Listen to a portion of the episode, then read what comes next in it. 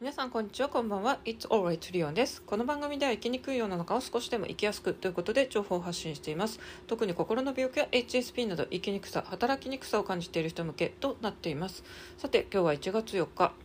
多くの人はですね今日から仕事始めの人も多いんじゃないでしょうか。とですね私はちょっととお店とかですねあと札幌駅とかも行ったんですけども、まあ、まだ正月休みの人もいると思いますので結構いろんなとこがですね人だかりとなっています特に札幌駅はですねちょうど夕方だともう会社帰りの人とですねあと普通にまだ休みで私のように出歩いてる人とですね本当に人がすっごいいっぱいいました。さてまあやっぱりですね生まれも育ちも札幌市民だった私がですねちょっと数年間札幌を出てですねまたこうやって今札幌で少し過ごしているわけですけどもそんなまあちょっと一期間だけですね外部に出た元札幌市民が語る、まあ、札幌や北海道のこういいところなどについてちょっと語ってみようかなと思います。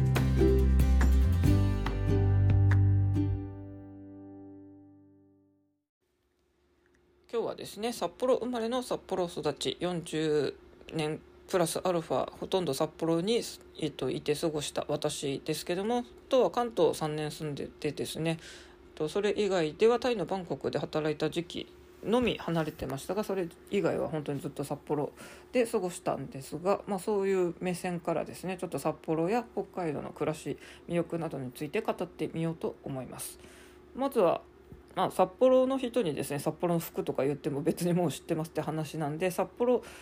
北国の冬を経験してない人に、まあ、旅行とか出張とかで来る時のこうどさんこ視点で言いますとやっぱりもう本当に防寒対策しっかりしましょうということですね。まあ、アウターはウールとかダウンコートであとはですね、まあ、当然マフラーと手袋は必須ですねあった方が絶対いいです。と北海道だとですね手袋は履くという方言と言われていますけどもこれあの靴下を履くじゃなくて手袋を履くと言います。と手袋は何あの寒さ防止の他にもですねもう雪道転びやすいんでそれで転ぶと、まあ、手もすりむいたりしますので、まあ、そういう危険防止のためもあって手袋は絶対あった方がいいですね。と靴は本当に滑り止めをもうついてるやつを用意した方がいいです。あのもし関東ではあんまりそういうの手に入らないのであの雪のある季節に北海道とかに来る人っていうのはですねもう北海道に来て靴修理屋さんで冬底貼ってもらった方がいいと思いますし、まあ、それがちょっと難しければもうあの雪道対応って書いてるですね靴をもう靴屋さんで買った方が早いと思います。正直このあの滑り止めがついてない靴だとですねいくら雪に慣れてるどさんこでもはっきり言って厳しいのでですね私も今回関東から入ってきた靴っていうのにはですねもう最初から冬底ついたらすぐ貼るって言って貼ってもらいましたけども結局それはちょっとヒールで痛くなったので、まあ、こっちでやっぱりきちんとですねあの冬道対応っていうのを買いました。そっちの方がいいと思います。まあよく雪まつりで転倒してる人いっぱいいるって聞きますけど雪まつりの道とか本当にツルツルになっちゃうんですよね。なのであの今はコンビニでもあのそういう旅行者向けにですねスパイクを簡易的にこう靴につけるっていうのも売っていてもう本当に転倒防止のためにこうなってます。けどけどもあれは結構外れるっていう話もありますので早い話はですね本当に靴修理屋さんで貼ってもらうかもう最初からそういう対応してる靴をですねもう札幌入りしたら速攻あの靴屋さんで買うのが早いのかなと思います。数日の滞在ならまだしもですね本当に1週間以上とかまあちょっとあのワケーションとかいろいろリモートでこっちでも仕事しますっていうので長く滞在して外にもよく出るんだったらですね本当に足元気をつけた方がいいと思います。で基本降り積もったばっかりの雪っていうのはそんなに滑らないんですよね。ただこれ道路とかでこうタイヤでですね擦れてツルツルになった私は子供の頃これはホワイトチョコレートと名付けてましたがそんな見た目の雪は滑りますしあとはですねそのタイヤで削れてなんか灰色になったシャ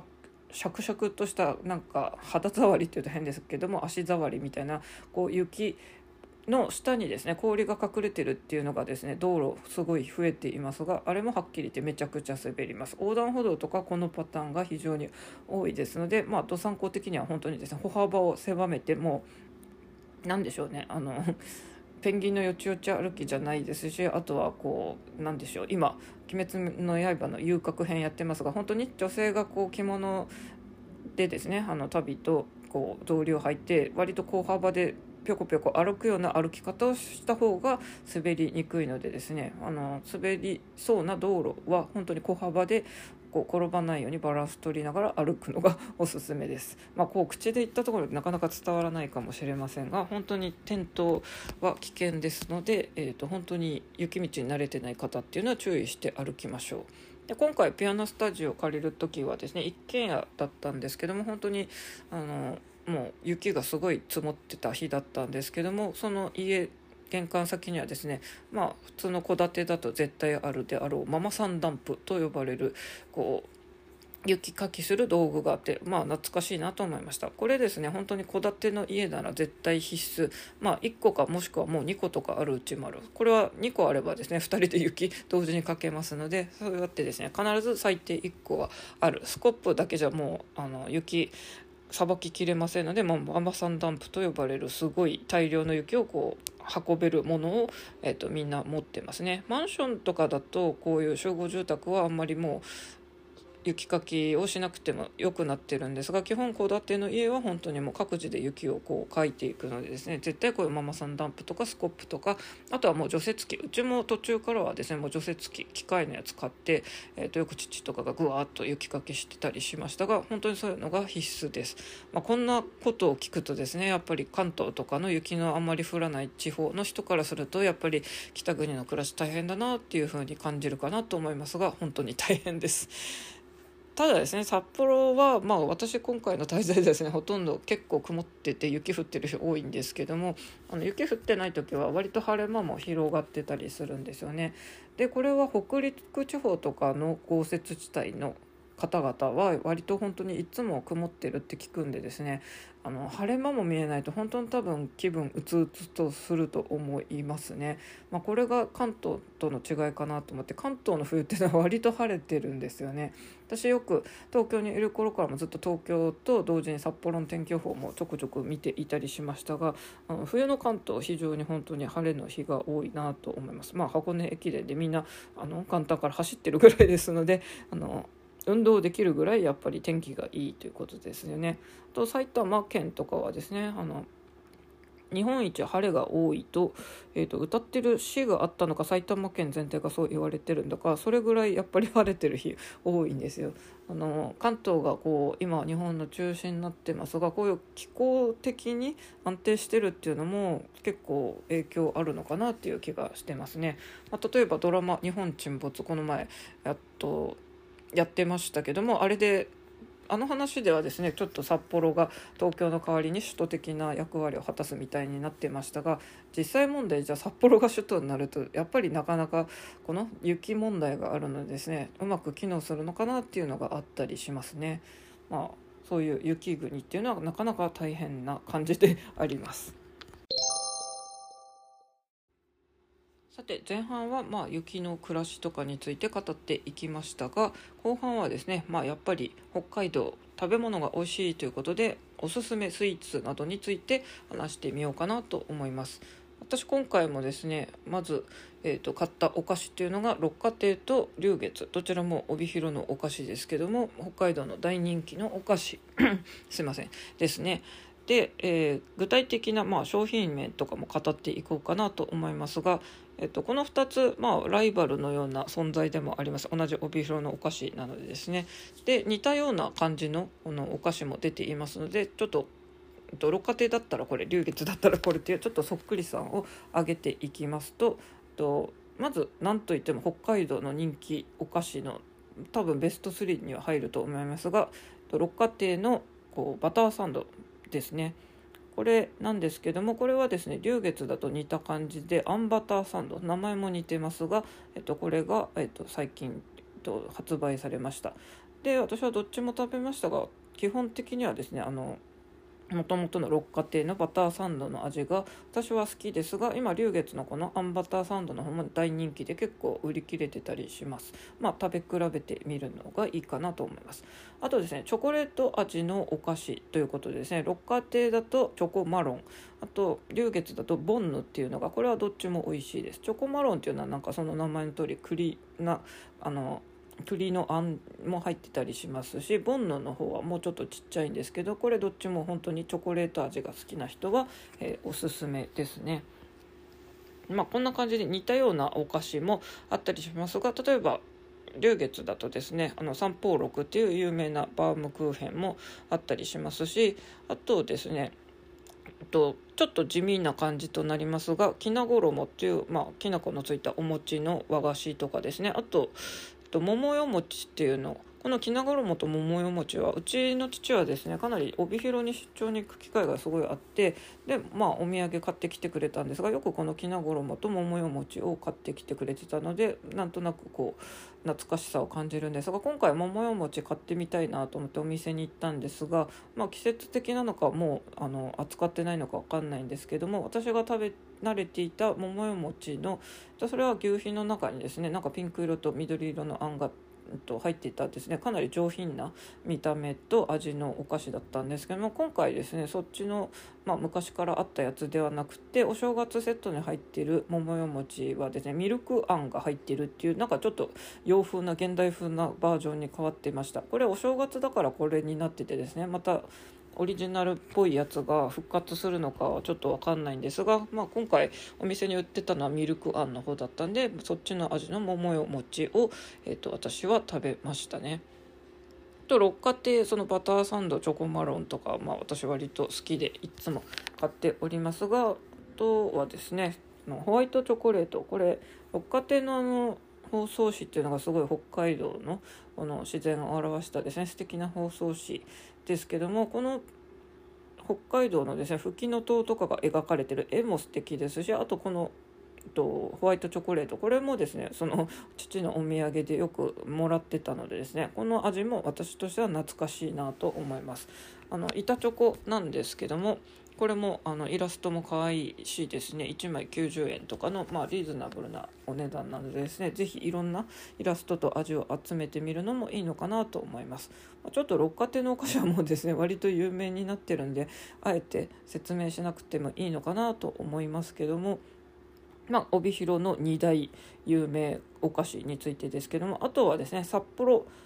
といえばやっぱりえーと、世界に誇る白い恋人。これをまず北海道といえば一番私はおすすめしたいですね。まあもう本当に間違いはないですしもう知名度もトップ。まあ毎回これ買ってるとですねなんかひねりのない人って思われるかもしれませんがそれでも何でも私はやっぱり毎回これは絶対必須だと思ってますしやっぱり知名度人気味本当にあのどれとってもトップなのでですね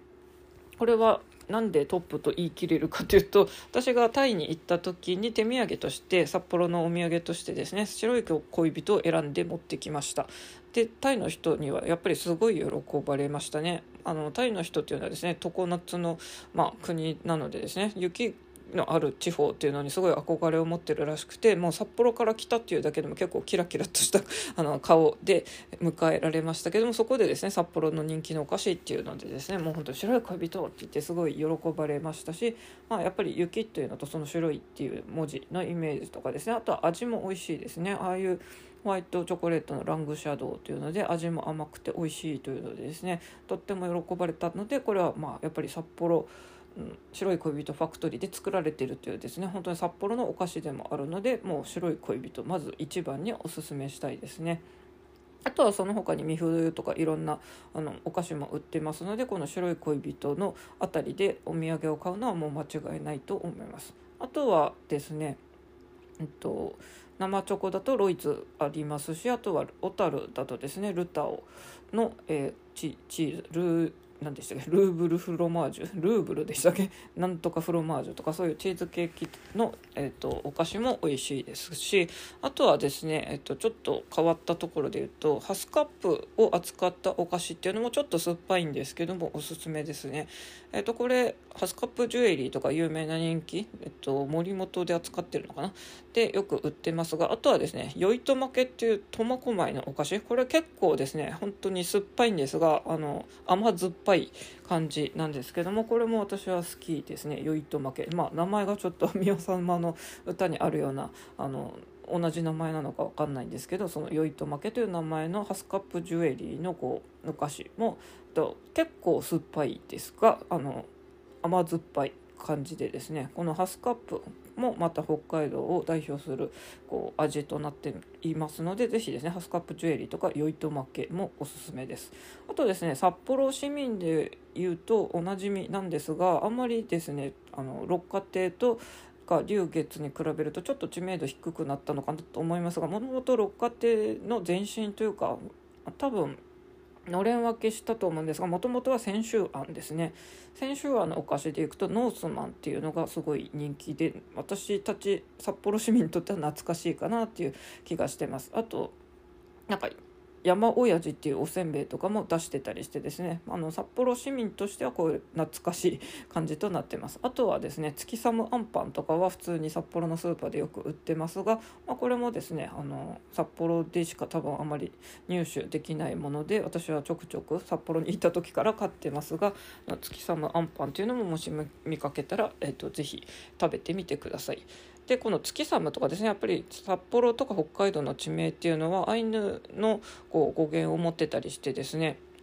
この前、えっと、 Voicy で大河内薫先生がですねおすすめのふるさと納税のこう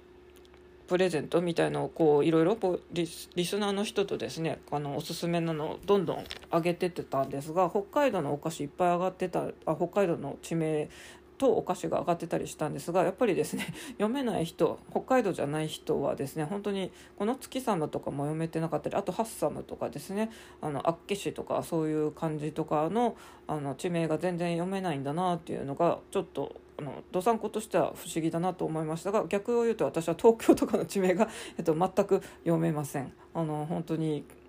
なんかすごい名前多いなとか思いますしあとは不思議な作りのなんか地名も多いなとか思いますね。例えばあの「不人」と書いてですね「忍ばず」とかはなんかこうなんでしょう国語とか古典とかのこう言葉の響きとかその否定語だけど「忍ばず」とかですねなんか不思議な素敵な名前だなとか思ったりしますしなんか面白い地名読めない地名がいっぱいありますね東京私からすると東京の方が難しいですがまああの北海道民じゃない人からするとやっぱりこういう月寒ハッサムとかから厚岸とかそういうくっちゃんとかも読めなかったですね、うん、こういうのがやっぱり読めないというのですね。まあそれぞれ、まあ、やっぱりその土地の人じゃないと読めないのがあるのかなと思います。まあ多分音の響きが、まあ、札幌とかもそうかもしれませんが例えば音イネプとかも読みづらいと思いますが、まあ、ちょっとアイヌのこう響きが入ってるのがありますね。あと私がですねえっ、ー、と質問のクオーラクオーレサイトというのでですねこうなんか面白い話ありますか？みたいな北海道ネタ聞かれた時に私はですねこれもアイヌ語の語源を持つですねやりきれない側っていうのがありますよって写真とともに説明したら結構ですねなんか面白い名前だっていうコメントをもらったりしましたが、まあ、そういう変わった名前のこうアイヌ語語源とした言葉地名っていうのがいっぱいあります。先ほどですねちょっとスイーツの話で終わってしまいましたがやっぱり北海道といえばですねこれを言わずにはいられないということで追加でちょっとチャプターでですね、まあ、ラーメンなどについて語ります。札幌といえばやっぱり味噌ラーメンですね。まあ、旭川だと醤油函館だと塩などですねそれぞれの土地で人気のこう味がありますが札幌といえばやっぱりなんだかんだ言って本当に味噌。しかもですねかなりやっぱり寒い地方なので味もどうしても濃くなってますので北海道のアイスとかもそうですけど基本味濃いですよね。でもやっぱりどさんこの下にはそれが合うということで濃い味で味噌ラーメンっていうのは非常にこっくりした味ですね。もしさっぱりとしたものを好む人からしたらですね本当にこの札幌の味噌ラーメンのくどいい味とかはですねなんか厳しいなっていう感じるかもしれません。まあ、それぐらい、まこっくりとしたですね本当に濃い味を楽しみたいのが札幌市民なんですけどもあとは縮れ麺ですね。で、えー、基本ですね札幌市民はあの昔で有名な札幌のラーメン横丁には行きません。ラーメン横丁は基本観光客向けのところです。ただですね今は、えっと、札幌駅の中の建物のエスタというところでですねラーメン共和国というのがありましてこれはですね普通に市民も、えっと、行きます。基本ですね人気のラーメン店がこう店を連ねてるんですが私はですね、えっと、札幌にいる時一番よく行ってたのが白樺山荘というところの味噌ラーメンをよく食べてました。で今日友達とですね夕食食べたんですがラーメン食べたいと私が言ってですねあのラーメン久しぶりに札幌ラーメンを堪能したんですけども、まあ、白樺山荘はいつも食べてるなら今日は他のとこにしようということであの、まあ、そこのラーメン共和国の中はやっぱりですねあのお店ライバル店がしのぎを削っていますので結構お店も頻繁に変わります。で今日私と友達が選んだとこはですね入ったことなかったところなんですが非常に美味しかったです。最近の流行りらしいんですけどもチャーシューを炙った炙りチャーシューっていうのを乗っけてるお店がすごい多かったなっていう印象がありますね。この炙りチャーシュー非常に美味しかったです。今日のところはごま味噌味のラーメンのスープでしたね。でまあやっぱりラーメンといえば味噌ラーメンということでこれも札幌市民のソウルフードの一つかなと思いますしもう一つはやっぱりジンギスカン。私今回はですねあの本当に関東にいるとなかなか食べる機会がないのでと友達にリクエストしてですね忘年会としてですね松陣松尾ジンギスカンで味付けのこうラム肉をメインに食べてきましたが私がですね普段生活でもう毎週のようにうち実家ではですねあの食べる機会があったのはあの味のない、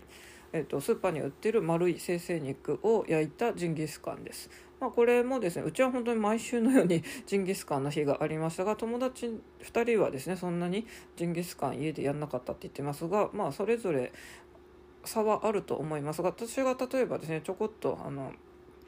病院のそばで親戚がいてですね私はちょっと退院後そこで少しだけですねお世話になったことがあったんですけどもそこの家の食事でもやっぱりうちの実家とそっくりなあのジンギスカン今日やるよって言ってですねまあ普通に同じ感じで出てきてたんでかなりの割合でやっぱりジンギスカンっていうのは食卓に上るかなと思ってます。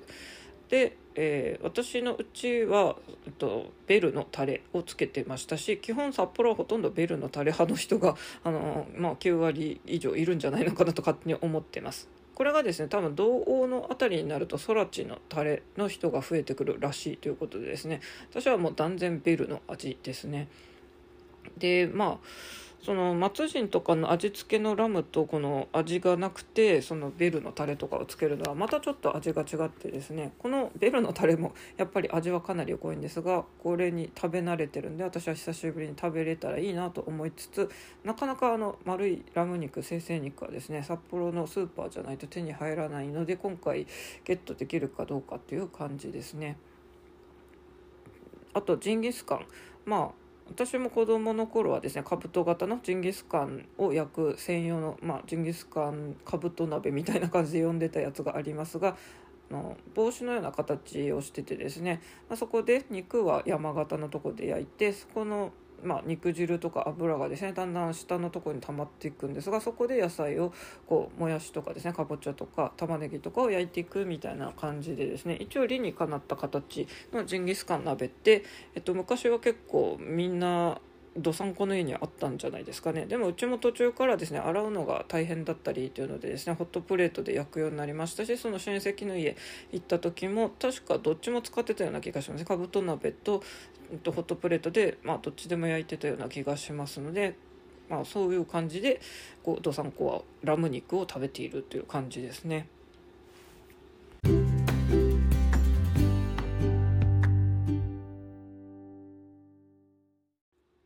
わけで今日はですね札幌生まれの札幌育ちまあ今は関東にいますけども元プロ札幌市民と勝手に自称している私がですね、まあ、札幌の雪国生活とかあとはまあ食べ物お菓子とかとラーメンジンギスカンを含めていろいろ語ってみました。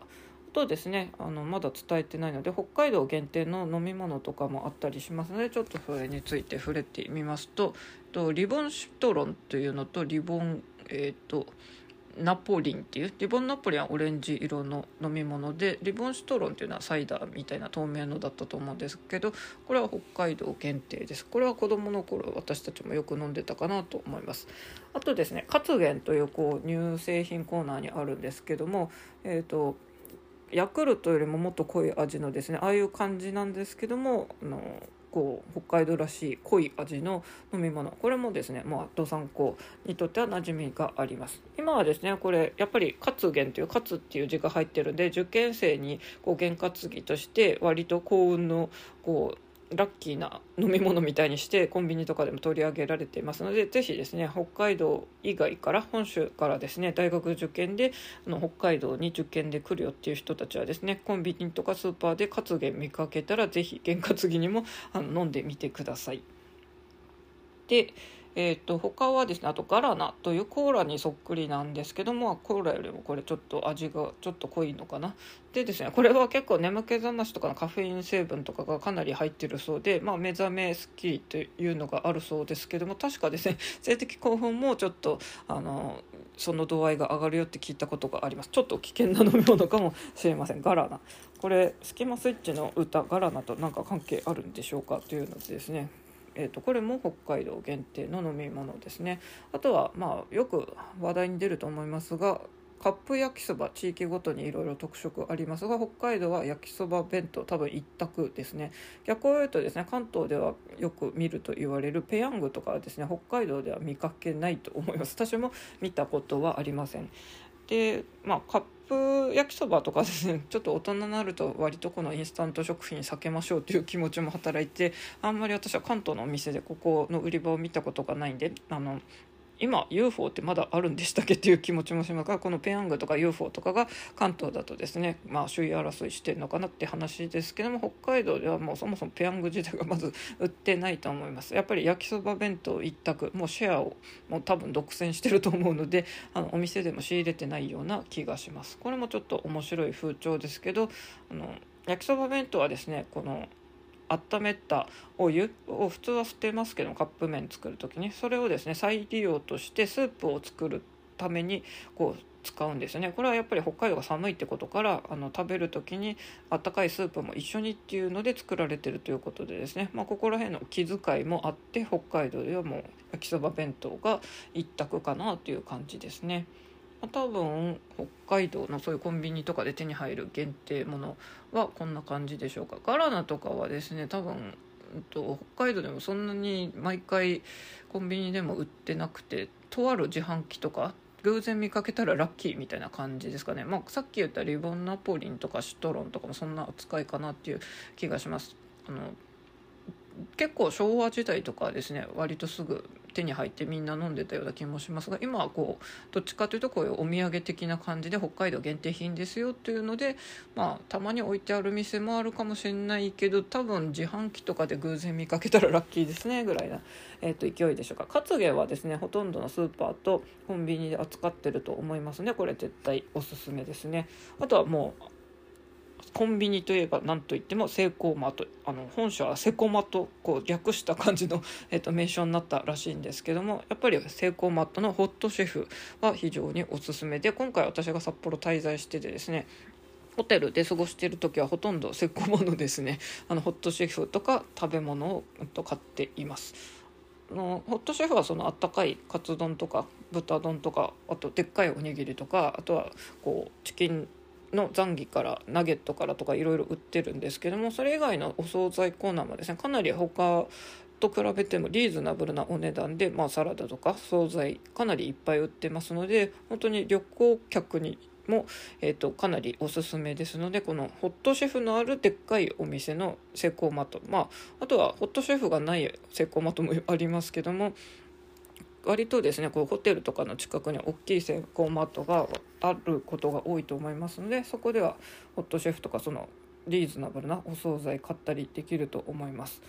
あのもともとセコーマートって基本酒屋さんとかが多くてですねまだセブンイレブンができる前から多分コンビニみたいな感じでこう地域に根ざしてて私の実家のそばも本当に徒歩ですねあの3分ぐらいで、えーと、セイコーマート荒木さんという、まあ、本当に個人商店みたいな感じでありまして本当に北海道民の生活には溶け込んでいる、えーと、セイコーマートなんですけども、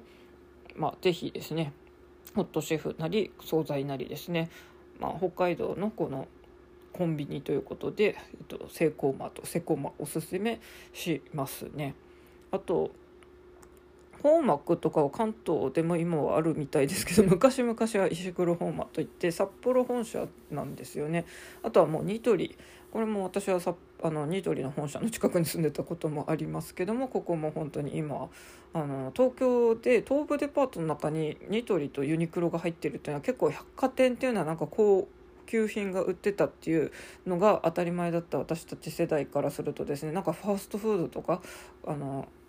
あファーストフードじゃないファストファッションとかそういう家具でもですね高級家具じゃなくてどちらかというとリーズナブル系の家具屋さんであるニトリが入ったっていうのは、まあ、時代だなっていうふうに感じましたけどもやっぱり、えーと、そこにユニクロやですねニトリがあると便利なのでですねちょっとデパートにっていうふうに最初は思いましたけども、まあ、時代の流れでやっぱり高級品ばっかり扱ってももうあのなかなか売れない時代となってしまいましたのでこう時代の変化でニトリも入り込んでるのかなっていう気がしますね。まあ、こういう北海道の、えーと、いろんな産業とかもですねだんだん関東に進出してきてこう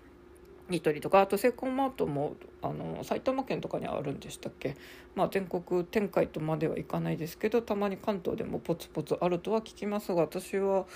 関東に来てからこっちでセイコーマートは見てきてないですね。あと逆を言うと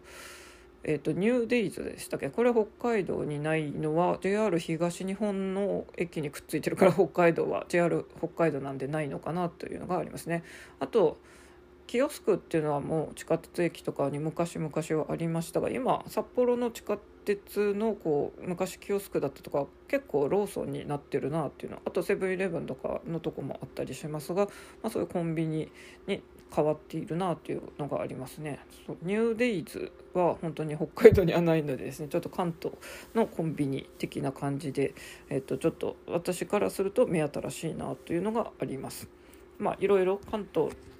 との比較も入れながらですね語ってみましたがあの本当に札幌北海道やっぱり観光としてはすごい魅力的な街だと思いますのであのお菓子食べ物含めですねあの堪能していただきたいです、まあ、もし札幌移住したいって方はやっぱりこの冬の生活に耐えれるかっていうのを冬に一旦来てですね体験するのがいいのかなと思います、えーと、一番寒いのは本当に雪まつりは一番寒い時期だからこそやってるんですね。やっぱり雪像が溶けてしまうのもあるので2月バレレンタインのあたりがめちゃくちゃ寒いです。あのどさんこはですねやっぱり11月12月から冬のコートとかあと冬の暑いニットとかもう着ないで耐えてます。なんといっても1月2月とだんだん寒くなってくるのですね。その頃に冬の装備マックスにするともう耐えきれないんで11月12月とかですねあの冬の服でもまだ薄めにしといて耐えて耐えて1月2月本当の2月の寒い時とかに備えてその頃はもう本当にあのもうダウンのモコモコのを着たりとかもうニットもうケイトのすごい分厚いのとか着るとかいう感じ感じで過ごしています。で3月もまだ雪ありますのであの4月とかの例えば入社式とかあってその頃にはまあ大体雪は溶けてるんですがまだ道路には普通に、えっと、雪残っているところもありましてまだ4月になっても寒いです。でゴールデンウィークのやっと花見だって言ってもですね花見も正直ですねあの数時間しか入れません。あのずっと外でどんちゃん騒ぎやってたら寒くて無理です。という感じで本当にはっきり言って半年ぐらいは雪気とその影響で寒さがあるのでですねあの関東で2月に梅が咲いた桜が咲いたとか言ってるのがですね本当にちょっと私からしたら信じられない光景となっていますがまあそういう土地でもですね、まあ、あの